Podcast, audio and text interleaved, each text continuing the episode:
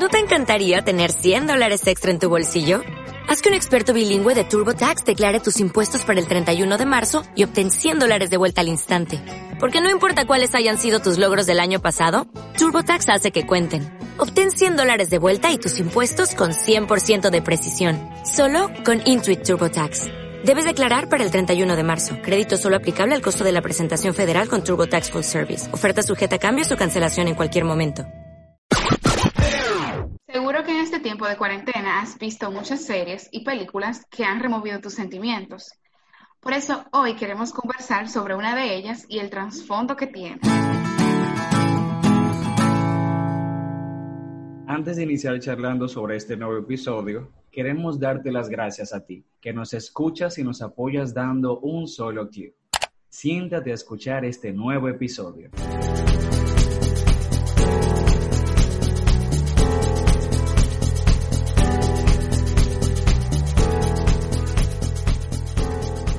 Bienvenidos una vez más. Yo soy Juan Pascual. Yo soy Kiara Guzmán. Y yo, Jan de la Cruz. Y esto es Vidas Acordes.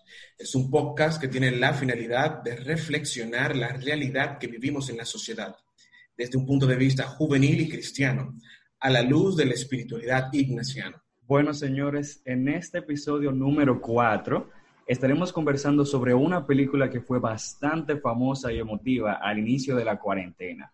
Estamos hablando sobre el milagro en la celda 7. Señores, para el que no ha visto la película, tenemos que decirle con anticipación que se viene spoiler en este podcast, así que ya ustedes saben para que estén al tanto. Eh, para hablar un poquito sobre la película, básicamente, El Milagro en la celda 7 trata sobre una persona de nombre Memo, sucede en Turquía, eh, que tiene una hija y vive con su abuela, y a este personaje le suceden algunas cosas en el transcurso de la película eh, que van tratando sobre muchas, muchos temas. Uno de ellos puede ser la, la injusticia social eh, y dos o tres cositas más que vamos a detallar aquí por delante y que al final se puede observar como en el transcurso de, de estos acontecimientos que vive Memo, que es el personaje principal, pues él causa cambios en lo que se puede decir su pequeña sociedad. También hay que resaltar que en esta película hay varios conceptos que se ven bien expresados en, en, la misma y que se abordan a través de la doctrina social de la iglesia. Estos conceptos son libertad, justicia, verdad y amor. Y lo cual lo vamos a definir a través del compendio de la doctrina social de la iglesia. En el numeral número 100, perdón, en el numeral 198 Dice, los hombres tienen una especial obligación de tender continuamente hacia la verdad, respetarla y atestiguarla responsablemente.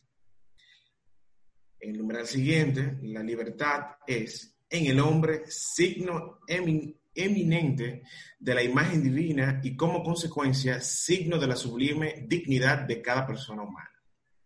El valor de la libertad como expresión de la singularidad de cada persona humana es respetado cuando a cada miembro de la sociedad le es permitido realizar su propia vocación personal. La libertad, por otra parte, debe ejercerse también como capacidad de rechazar lo que es moralmente negativo, cualquiera que sea la forma en que se presente. El numeral 201. La justicia es un valor que acompaña el ejercicio de la correspondiente virtud moral cardinal el magisterio social invoca el respeto de formas clásicas de la justicia, la comunitaria, la distributiva y la legal. La plena verdad sobre el hombre permite superar la visión contractual de la justicia, que es una visión limitada, y abrirle al horizonte de la solidaridad y del amor. Por sí sola, la justicia no basta.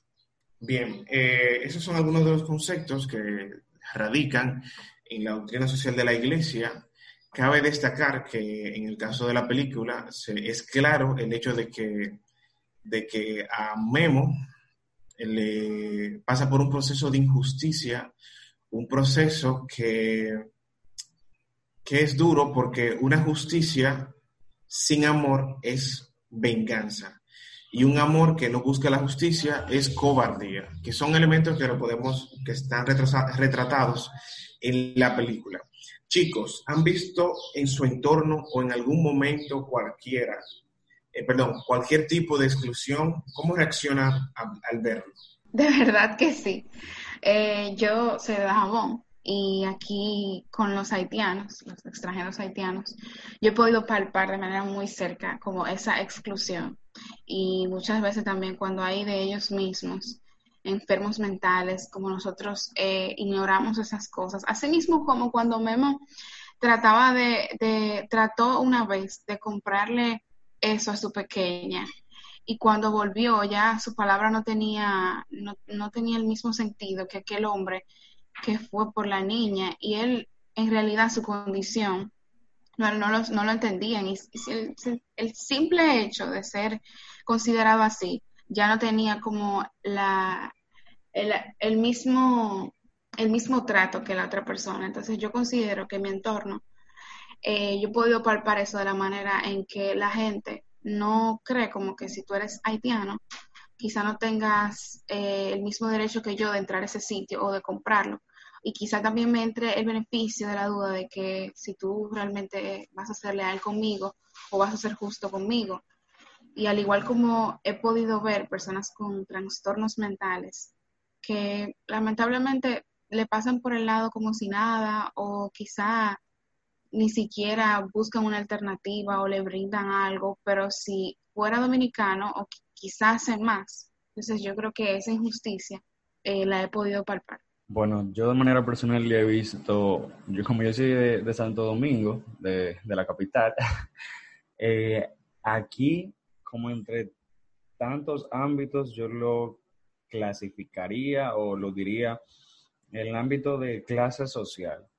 O sea, aquí, y lo he visto mucho en la universidad y en prácticamente todos los lados, cuando una persona no tiene, bueno, no, no quiero decirlo como una forma tan cruda y tan fea, pero cuando hay personas, o sea, lo he visto, que como que no pertenecen a ese círculo de, de, clase social económica que tú tienes, eh, lo suelen rechazar mucho a la persona, como que bueno, como nosotros nos, nos juntamos en, en, estos sitios, eh, acordamos como tener cierto tipo de, de juntaderas y cosas así, eh, la persona que no puede pagar esos lugares o no se puede dar esos lujos, es como que lo excluyen. Y eso yo lo he visto mucho aquí, sobre todo en la universidad pasa mucho. Y con los amiguismos también se da mucho. Hay personas que, por ejemplo, tú te le puedes acercar para hacerle, aunque sea una pregunta, cualquier cosa en las clases.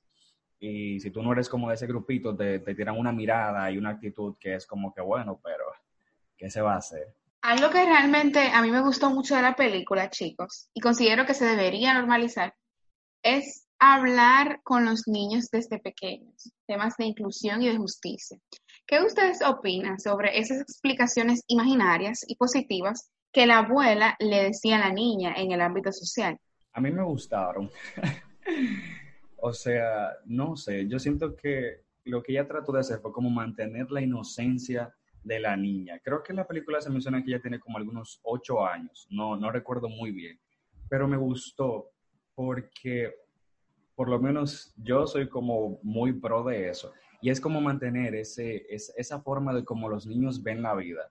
Tratar de no como hacer que ellos tengan ese choque con el mundo como una edad tan temprano, dejarles que ellos simplemente por lo menos disfruten un poco más de la inocencia de la vida que tarde o temprano se va. Y obviamente con el tiempo explicarle las cosas poco a poco, de una manera más aterrizada. Pero a mí yo tengo que decir que a mí me gustó cómo la abuela se lo explicaba. A mí en lo personal, eh, yo hubiese preferido como que la abuela le, lo ligara un poquito más a la realidad, como un ching más realista, esas explicaciones que ella le daba, porque en cuanto a, su muerte, yo creo que quizás los niños de temprano pueden ir, ir cultivando ese sentido de que mi abuela me dijo esto, pero yo veo esto, cómo lo, cómo lo, cómo lo balanceo, cómo lo manejo. Entonces me hubiese gustado que fuera un ching más realista.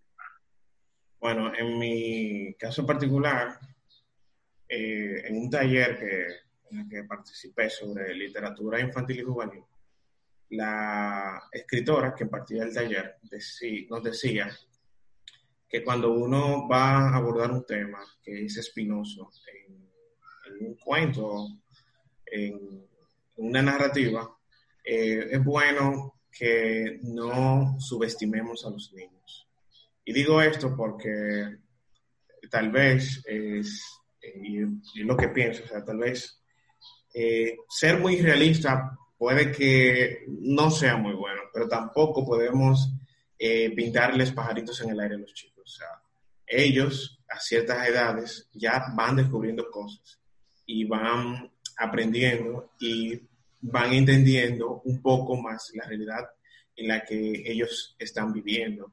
Y es algo que se manifiesta en el caso de la niña, eh, en algunas escenas, cuando se ve la madurez de ella y, y, que, y la inteligencia que ella, que ella poseía, o sea, cómo ella fue eh, también eh, descubriendo algunos elementos de la situación que, que, vivía su papá y de lo difícil que, que era. ¿Cómo ustedes creen que deberíamos de tener hoy esas conversaciones de desigualdad social o injusticias con los niños? incluso, que ahora estaba dando un ejemplo y me gustaría que tú lo dieras, Kiara, dale. Ah, sí. bueno, a nivel personal, eh, yo tengo la experiencia de que llega a una cierta edad, también cuando éramos niños, ya el tema de la sexualidad lograba ser un poquito incómodo en mis, con mis familiares. En el caso del núcleo de mi familia, sí tuvimos la conversación, pero cuando lo llevamos a extenderlo más, que sea con los tíos y abuelos, esa conversación ya generalizada en otro ámbito de mi familia fue súper incómoda y yo sabiendo la realidad, me decían cosas como, bueno, que cuando te dicen que tú eres niño, que, que, pintan, que esto, no sé qué. Entonces, muchas veces nosotros como niños, jóvenes o adolescentes, ya sabemos la verdad o, o nos las han explicado, pero muchos familiares tratan de no llevarnos a ese acto y como de, como de tratar de, de, como de decorar algunas cosas que al final uno sabe que no es verdad y que trata de de desertar eso. Entonces, a veces hay muchísimos niños que entienden algunos conceptos, entienden alguna cosa. Bueno, en ese, en, con ese tema yo no era niña niña, pero sí ya podía manejar a esa edad ese tema, entonces sería bueno como que estas conversaciones de desigualdad e injusticia eh, se tuvieran de manera de que el niño lo pueda percibir y no lo haga, no se haga una idea en su cabeza errónea o como que que logra entender que eso está mal y que su capacidad de defensa puede llegar a, otorgárselo a, otras personas, o como que si tú eres niño, tú puedes hacer algo, quizás de, reportarlo, o no te quedes callado, pero no te vayas adentrar tanto a eso.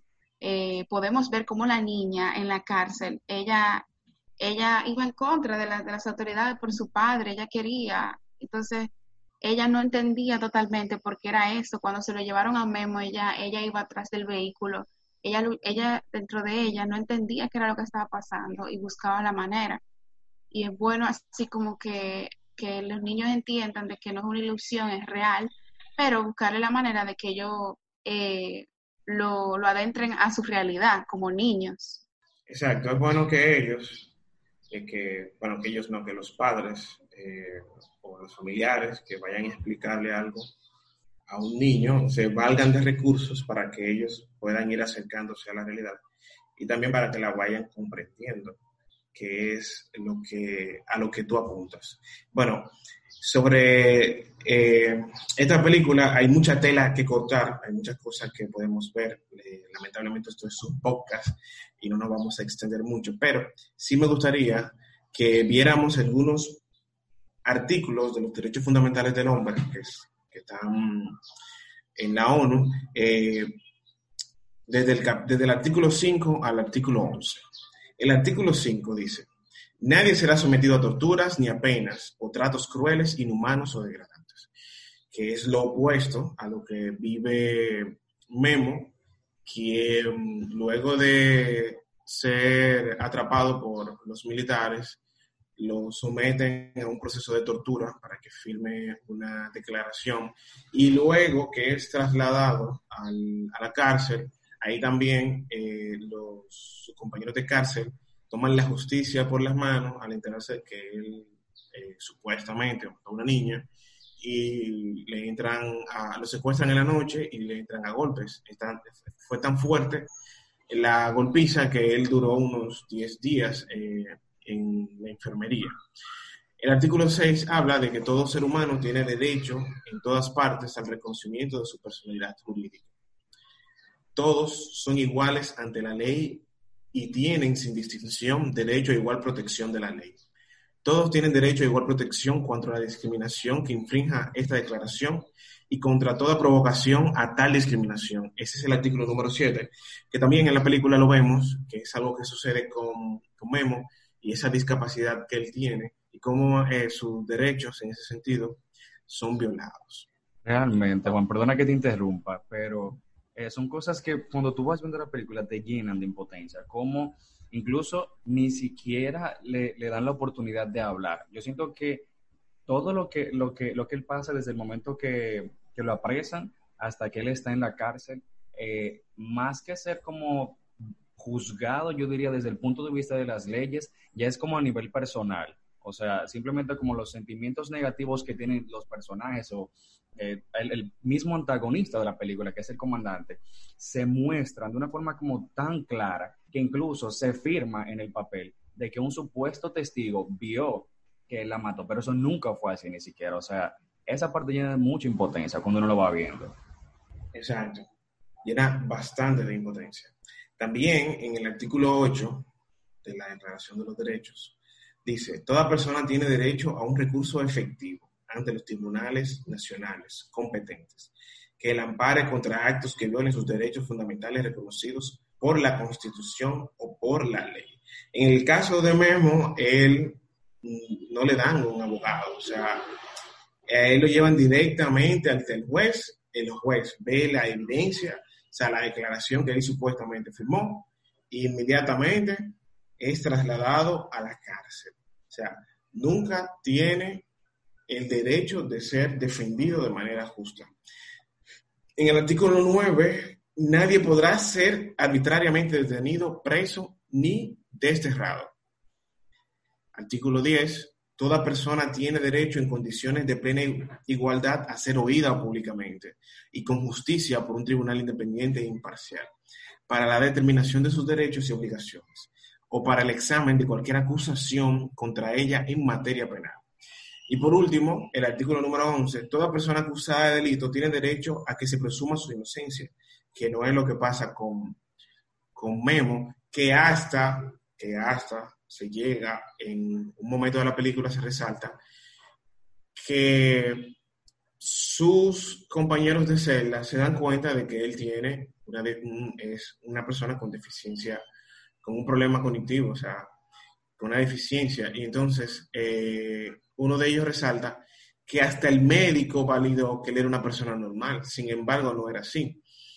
Entonces, eh, conforme a la ley y al juicio político. O sea, nadie será condenado por sus actos o omisiones que, que, en el momento de cometerse no fueron delictivos según el derecho nacional o internacional. Tampoco se impondrá pena más grave que la aplicable en el momento de la comisión del delito. Que en este caso a él se le impone una pena de muerte por la muerte, valga la redundancia, de la niña o el asesinato de la niña. Sin embargo, como es todo un proceso sucio y lleno de elementos negativos, eh, él inmediatamente lo condena a ese juez, ese juez también lo condena a pena de muerte, todo de manera arbitraria, todo de manera eh, impositiva porque la hija, eh, su papá es una persona de un alto rango y, y él mueve todas las fichas para que el para poder vengarse y dar como una especie de ejemplo a, la comunidad. Ahora bien, ah. ¿cuál personaje fue el que más le llamó la atención y por qué? Repito, ¿cuál personaje fue el que más le llamó la atención y por qué? En mi opinión, el que más me llamó la atención era ese como que, como el que tenía como el control, como el que era el jefecito de la cárcel, que él, que su familia ahí lo visitaba. Yo sé que ustedes saben cuál es. Ese señor me impactó. El del nombre es raro. Así es. Él me impactó porque, wow, o sea, la química que él tenía, cómo lidiaba, cómo hacían sus tratos. Me gustó también como la humanidad, cuando cómo logró que la niña entrara. O sea, me encantó y siempre que aparecía me llamaba la atención. Y qué bueno que mencionas eh, eso, Juan, de los derechos, porque podemos ver y palpar en nuestra vida cotidiana cómo cuántas personas se engañan y se vuelven culpables. O sea, cuántas personas hay hoy en la cárcel que son inocentes y que por otra persona que tiene más poder han sido juzgadas. Yo creo que verdaderamente mirar eso más cerca, buscar eh, más, más, no sé, más opiniones, más opciones, que una tercera persona pudiera ver el engranaje y la, y la impotencia que, que, tienes, que tienen estos actos. Bueno, a mí me llamó muchísimo la atención la niña, Ova, si mal no recuerdo ese nombre. Esa muchacha me mató, me mató, me mató, porque todas las cosas que ella hacía, yo me quedaba, Dios mío, pero esta muchacha es el final. Incluso. O óyeme, entrar a la cárcel por ver a tu papá, fue a lo que yo decía, la niña era, o sea, no tenía miedo de, de hacer lo que entendía que debía de hacer para ver a su papá, para salvar a su papá, era como que ella iba a todo, sí o sí, voy a esto. Em, incluso que algo que realmente en esa parte hay que tener cuidado, fue cuando em, el alcaide, no recuerdo el nombre, fue y mandó a los, a los muchachos a que la buscaran y ella se montó con, dos, tres gente que ni siquiera conocía. Con eso hay que tener cuidado, ¿verdad?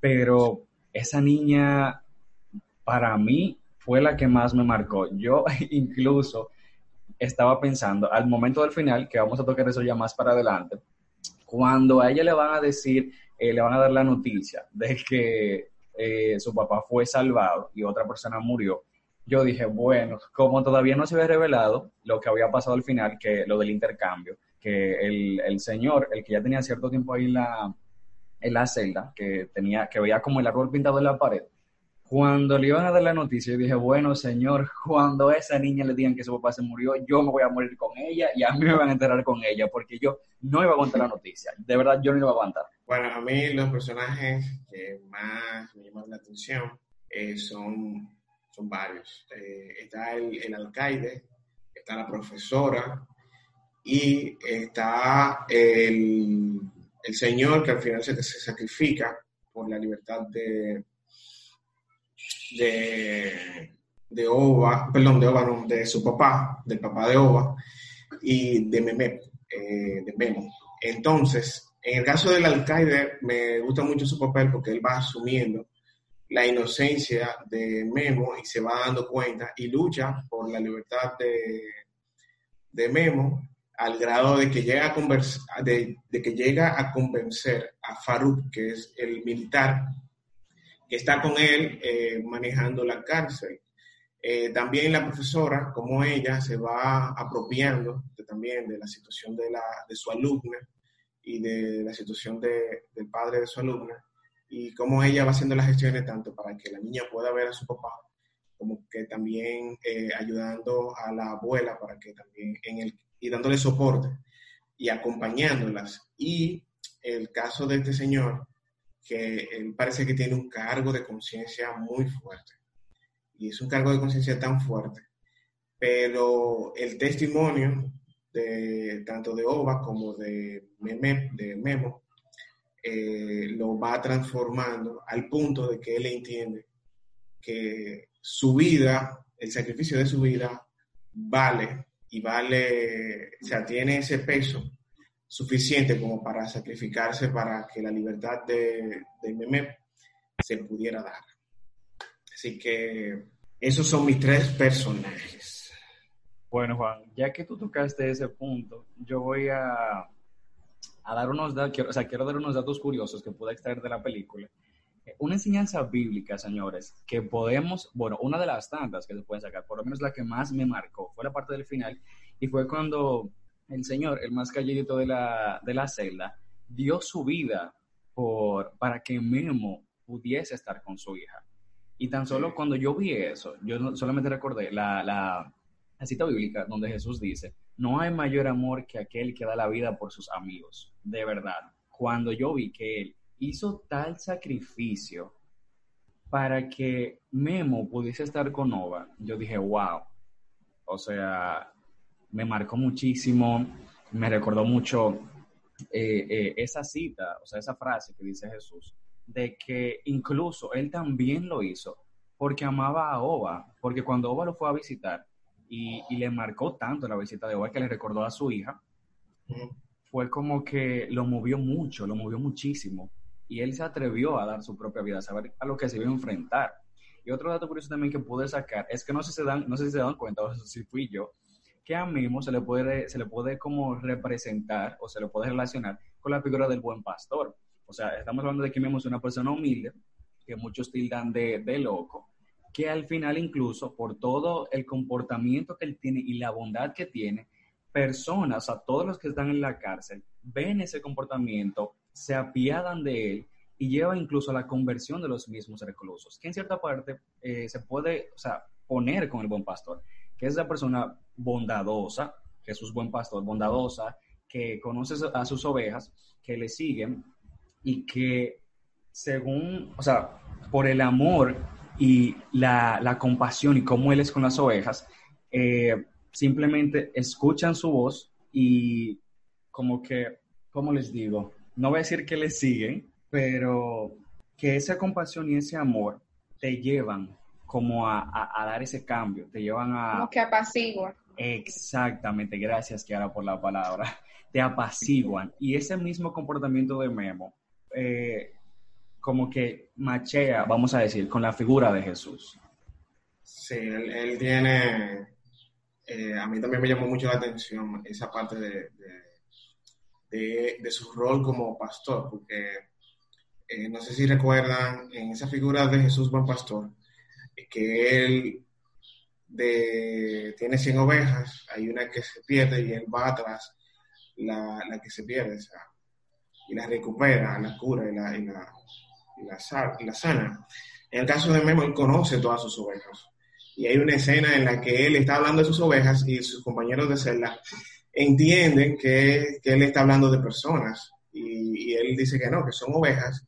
Bueno, y hay dos ovejas que él dice, bueno, estas dos no tienen nombre de persona porque una es muy blanca, se llama leche, y otra es, tiene pintas eh, color café y se llama café. O sea, él eh, conoce sus ovejas, conoce cada una de ellas y conoce hasta el comportamiento de cada una de ellas. Hay una de ellas que es muy traviesa, que él parece que le llama mucho la atención, entonces eh, estoy contigo, o sea, esa, esa, esa actitud de, de Memo conecta con, con Jesús. ¿Ustedes recuerdan aquel militar que desertó, que él logró ver que Memo no fue quien mató a la niña, quien empujó a la niña. Luego de todo lo que pasó, ¿de qué manera le hubiesen explicado al papá de la niña que ocupaba un alto rango en ese pueblo, de que Memo era inocente, teniendo en cuenta su condición y su situación económica? Es muy fuerte porque el, ambiente en el que se desarrolla la película. Es un ambiente que parece que hay como una especie de gobierno dictatorial, él es un militar, eh, en la película se ven mucho los militares con armas largas, y, pero es importante, él era un desertor, es cierto que él estaba, él estaba huyendo, pero eh, la verdad, la verdad, si él eh, se hubiera dejado tal vez ver por por la abuela, por la maestra, si él eh, tal vez hubiera tratado de buscar la forma de, decir la verdad y de defender esa verdad, eh, tal vez no, no, no pasa como le pasó, que lo, que lo ubicaron, lo capturaron y, y cuando él estaba diciendo la verdad eh, frente al, papá de la niña muerta, eh, él toma justicia por sus manos y lo mata. Pero entiendo que si en un principio él hubiera asumido esa verdad, las cosas no hubieran terminado como terminaron. Es una percepción que yo tengo. No sé ustedes. ¿Qué dice Jan? Bueno, es una pregunta fuerte. Tú lo dices, Juan. Porque se nota en la película a nivel cultural, por la época, o sea, por todo, que es una situación difícil. Ahora, como por lo que estudio, estoy acostumbrado un poquito ya al análisis de las películas, yo sabía que, yo no sé, pero yo como que lo veía venir que lo iba a matar. Desde que yo vi que él mandó a que los soldados se fueran, yo dije, bueno, a ese lo van a matar. Yo lo que hubiese hecho, en el caso de, es mandar al soldado con más personas, o sea, no dejarlo solo, porque incluso en la vida real eso son cosas que pasan. Cuando una persona quiere callar la verdad, mata a aquel que la tiene. Eh, incluso le pasó a Jesús. Pero yo hubiese mandado entonces al desertor con más personas, para que ya, en el caso de que los hubiese matado todos, que no creo que lo iba a hacer, ya por lo menos iba a tener más peso. Antes de, no, recuerdo cómo se llama, el dueño de, la cárcel donde estaba Memo, el de los lentes, mandarlo a él, antes de él mandarlo al, con el coronel, con el general, yo hubiese sido como que, bueno, vamos a llegar primero, vamos a hablar con él y después vamos con el, con el coronel para entre todos decirle la verdad, para que entonces ahí por lo menos, si él lo hubiese matado, yo hubiese, o sea, tuviese más peso porque iba a matar a más personas, cosa que no creo que iba a pasar, pero independientemente iba a haber más testigos, que incluso que decidieran matarlo después, ya, iba, ya había más testigos. Entonces, yo hubiese llevado al, al, desertor con más personas. En mi opinión, yo eh, le hubiese explicado al padre como con una tercera persona. Yo creo como que así dentro de la iglesia, eso quizá, si hubiese existido otra persona que le, le abra los ojos, lo ayude con ese dolor, eh, lo tratara, le tratara esa ira, como que yo sí creo en los milagros. Bueno, aquí también ocurrió un milagro, entonces quizás sí, si algún acto o una tercera persona, ya sea eh, ligada con la iglesia, algún alguien, algún acompañante que pudiera eh, abrirle los ojos y ver más allá de lo que siente y de lo que, y de lo que es palpable, aquel hombre con alto rango, porque a pesar de todas sus malas cualidades, puede que se dé el caso de que cambie. Y la verdad es que, que Memo como persona, como ya lo hemos comentado ya varias veces, eh, su testimonio es un testimonio que transforma, que logra la conversión de muchos. Y no sé si ustedes se pudieron dar, eh, pudieron ver, creo que sí, que lo, lo vieron. El testimonio de Memo es tan fuerte, es tan fuerte que eh, el líder de la celda, el señor con el nombre impronunciable, él, eh, que es un padre de familia, que yo hasta me reí mucho porque la, la, esposa de él le reclama que nacía un hijo y él cometía un asesinato, nacía otro hijo y él cometía otro asesinato.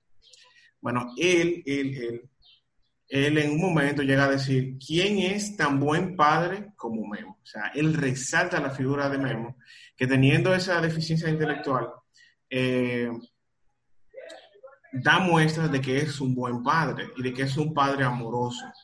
Eh, en el caso de, ese señor, que luego, ya casi concluyendo la película, se reúne con su familia, ve a sus hijos y a su hija y, decide eh, optar por una por, una conversión. O sea, él dice, le voy a quitar el bote a mi hermano y voy a ir a pescar y me voy a llevar a mis hijos. Y, o sea, y él ya quiere, eh, desde que salga de la cárcel, quiere ya asumir una vida eh, diferente con su familia.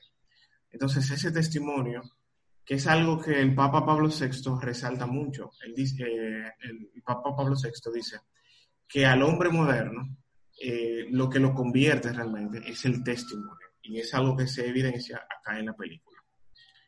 ¿Ya? Totalmente de acuerdo contigo, Juan. Totalmente de acuerdo. Pero ahora, vamos a ponernos un poco imaginativos. Vamos a cambiar el final a la película. Si el Señor no hubiese dado la vida por Memo, ¿qué otra alternativa ustedes le dieran ¿a cuál recurrirían para mantener a Memo con vida? Yo, por ejemplo, eh, pensé en varias. Una podría ser eh, como buscar la forma de, hacer ver como que Memo escapó.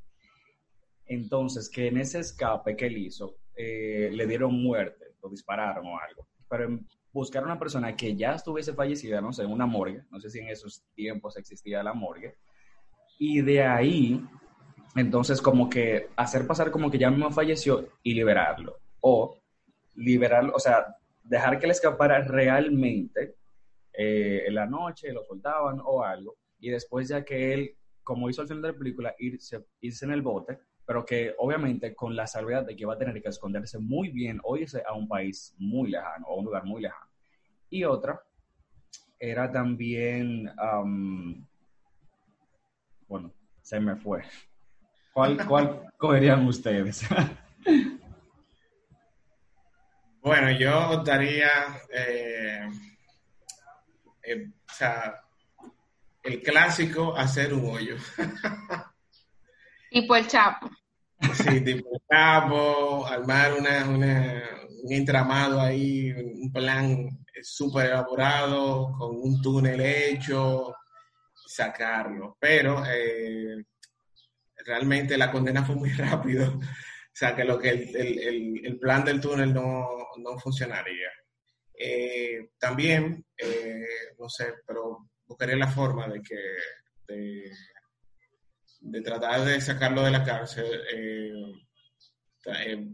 no sé, buscando tal vez un, que su caso se revisara, pero cabe que, o sea, cuando pienso alternativas, pienso que él vivía como una especie de, dictadura, o sea, no había prensa, en ningún momento se ve que hay prensa, no, no hay como que eh, la justicia como una justicia como tan tan injusticia que, que no se sabe. Las alternativas que me vienen a la mente como que mueren con, con ciertas cosas. No sé qué hará a ti, ¿qué te parece? Sí, la verdad que también otra alternativa sería que el militar hubiese dicho la verdad y así todo queda claro, o sea, que él hubiese enfrentado eso y, y bueno, me imagino que así la justicia tendría otro ritmo. ¿Qué fue lo que más les impactó? O sea, como que ¿Qué fue lo que más le llegó ahí, que ustedes aprendieron de verdad de la película? Bueno, yo traería a colación lo que mencioné ahorita de que el Señor dio la vida para que Memo pudiese estar con la hija. Para mí eso fue como el boom. Bueno, en mi caso, eh, cuando vi la película, me eh, pensé inmediatamente en, lo que leí al principio de la verdad, la libertad y la justicia. O sea, cómo un hombre inocente pierde su libertad fruto de la mentira y cómo eh, es tratado de manera injusta. Eh, su dignidad, o sea, su, su, su, persona como hijo de Dios, es tratado de una manera eh, muy cruel realmente. Y, y es algo que me, me, golpea mucho porque se le nota, o sea, se nota y en el pueblo lo conocen como una persona que tiene ese problema.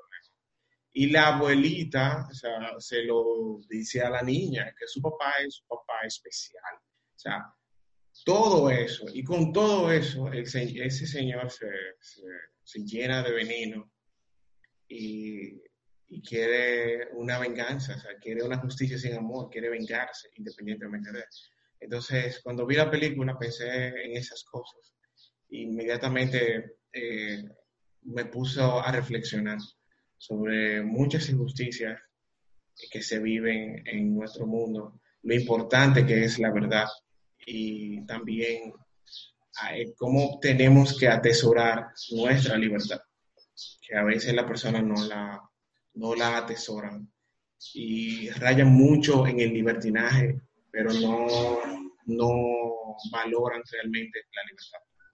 A mí lo que más me impactó fue el trato entre los prisioneros, como ellos se trataban en la cárcel, cómo lograron la unidad. Eso fue lo que más me gustó.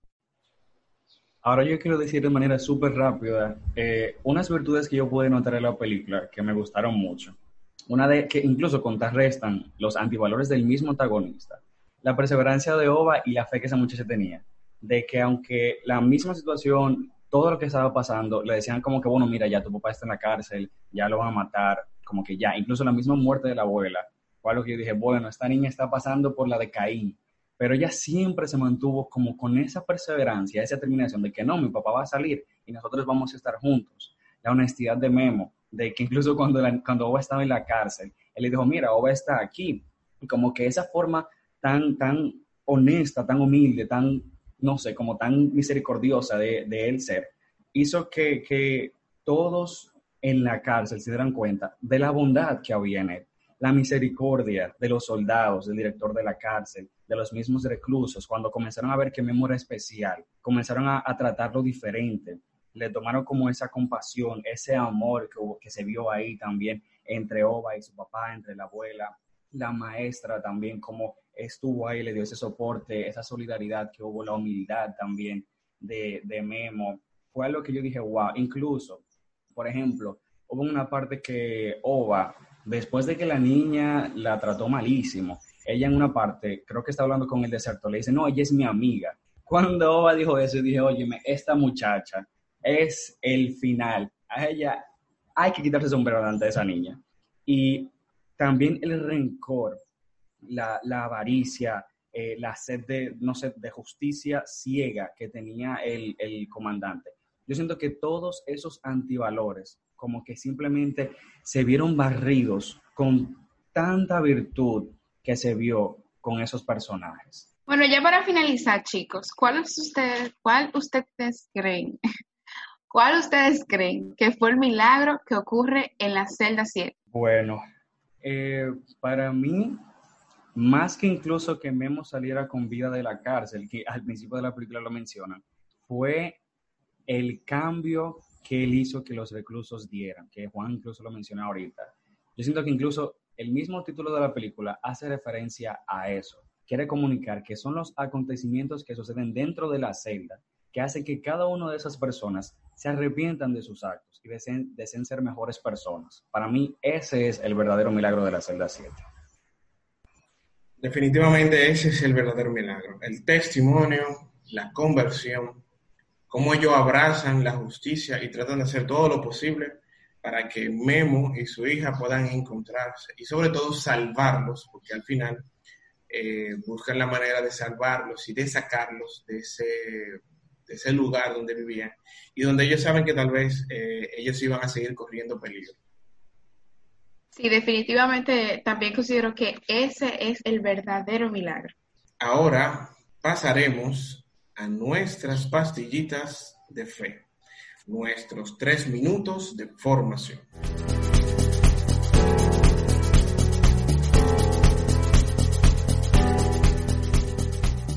Hola, yo soy Ariel y como de costumbre, yo o cualquiera de mis compañeros jesuitas tendremos cápsulas de espiritualidad que te ayudarán a vivir una vida acorde a la persona de Jesús. En los episodios anteriores hemos hablado de espiritualidad en general, hemos hablado de espiritualidad ignaciana y hablamos en el último sobre San Ignacio de Loyola. Hoy hablaremos sobre la esencia de todo lo que hablamos antes, los ejercicios espirituales. Ellos nacen de la experiencia personal de San Ignacio de Loyola. Él compartió las ayudas espirituales que le sirvieron a él para que sean de ayuda a otros que también deseen descubrir la presencia y acción de Dios. Los ejercicios son una experiencia de oración que busca profundizar y enriquecer la relación con Dios. Se trata de experimentar en carne propia su cercanía y amor, y así reorientar la propia vida hacia el seguimiento de Jesús. Para explicar en qué consisten los ejercicios, Ignacio utilizaba una analogía que alude a los ejercicios físicos. Dice al inicio del texto en el numeral 1, Así como el pasear, caminar y correr son ejercicios corporales, de la misma manera, todo modo de preparar y disponer el alma para quitar de sí todo afecto desordenado y buscar la voluntad de Dios para mí, se llaman ejercicios espirituales. Algo esencial para hacer ejercicios es el silencio, por él podemos mirar nuestros estados de ánimo y los sentimientos más profundos del corazón. Esto nos ayudará a oír la voz de Dios, reconocer su presencia y permitir una transformación en nuestro interior. Los ejercicios espirituales nos ayudan a tomarnos el Evangelio en serio, a identificar aquello que nos impide ser verdaderamente libres para amar, a descubrir ese Dios que Jesús nos quiere enseñar nos ayudan también a percibir el modo concreto en que Dios nos invita a amar y servir, para no contentarnos con una vida mediocre y llenarla de sentido, para ir más allá de las ideologías, de las buenas intenciones, de las emociones pasajeras y saborear una verdad gozosa que permanece. En términos prácticos, los ejercicios se realizan en un ambiente de retiro espiritual, en silencio, con oración personal, charlas cortas y un acompañamiento espiritual personal. Se hacen en diferentes modalidades, durante un fin de semana, durante ocho días, durante un mes o en la vida cotidiana en un periodo de cuatro a seis meses, con un esfuerzo personal y espiritual de cada uno para lograr vivir los ejercicios en nuestra vida diaria. Vamos a ver tres ideas que resumen lo que son los ejercicios espirituales y tres ideas de lo que no son los ejercicios. Primero, los ejercicios son un camino de libertad para dejarnos transformar por Dios. No son un taller o curso. Intentan liberarme de todo lo que me ata y que no me permite hacer vida a la voluntad de Dios. No tienen como fin resolver problemas personales, familiares o sociales. Me permiten limpiar la mirada para comenzar a encontrar a Dios en todas las cosas. No son una catequesis. No intentan adoctrinar a nadie sino ser un espacio de encuentro íntimo con el Dios de Jesús. En las siguientes cápsulas de los episodios que siguen, profundizaremos sobre los ejercicios espirituales, para que los conozcas mejor y te animes a vivirlos. Cualquier duda que te surja sobre lo que hablamos en las cápsulas, escríbenos por mensaje directo en las redes sociales del podcast y con gusto responderemos tus dudas. Gracias por estar ahí, gracias por llegar hasta aquí, hasta este momento del podcast Gracias por escucharnos.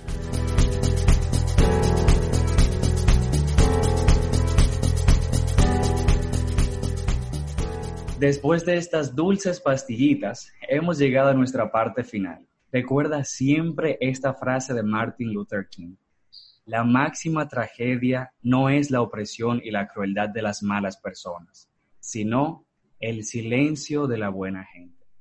Recuerda seguirnos en nuestras redes sociales, Instagram Vidas Acordes y suscribirte a nuestro canal de Spotify, YouTube, Spreaker, Apple Podcast y iBox. Jan de la Cruz. Kiara Guzmán. Y Juan Pascual. Se despiden hasta el próximo episodio. Muchas gracias. Gracias. Bye.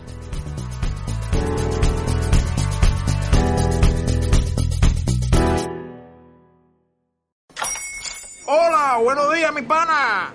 Buenos días, bienvenido a Sherwin Williams.